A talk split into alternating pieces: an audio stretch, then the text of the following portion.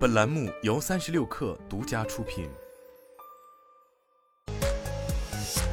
网络新商业领域全天最热消息，欢迎收听快讯不联播，我是金盛。阿里国际站二零二三夏季网交会上线，今年网交会为期半个月。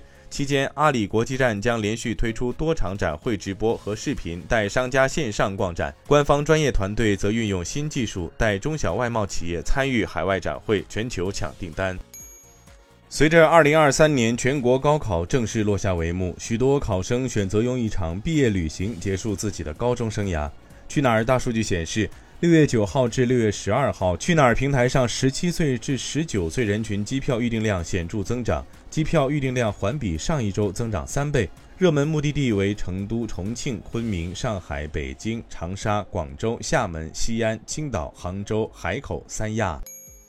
梅西将亮相遥望旗下淘宝主播李轩卓直播间，这将是此次梅西中国行中唯一与粉丝互动的机会。淘宝直播为此次活动的独家平台。日前，梅西抵达北京，应邀参加阿根廷与澳大利亚的友谊赛。三十六氪获悉，小鹏汽车在微博宣布，小鹏 G 六七十二小时预定用户超二点五万人。针对薇娅电商公司申请注销一事，千寻回应称，由于公司战略调整，原千寻电子经营业务已于二零一九年起为千寻文化承接。日本科技巨头索尼正在为苹果的新混合现实设备 Vision Pro 提供 OLED 面板，每年产能为九十万台。消息人士认为，索尼的产能意味着苹果明年最多只能出货数十万台 Vision Pro。据台媒报道，苹果 iPhone 十五系列新机问世倒数计时。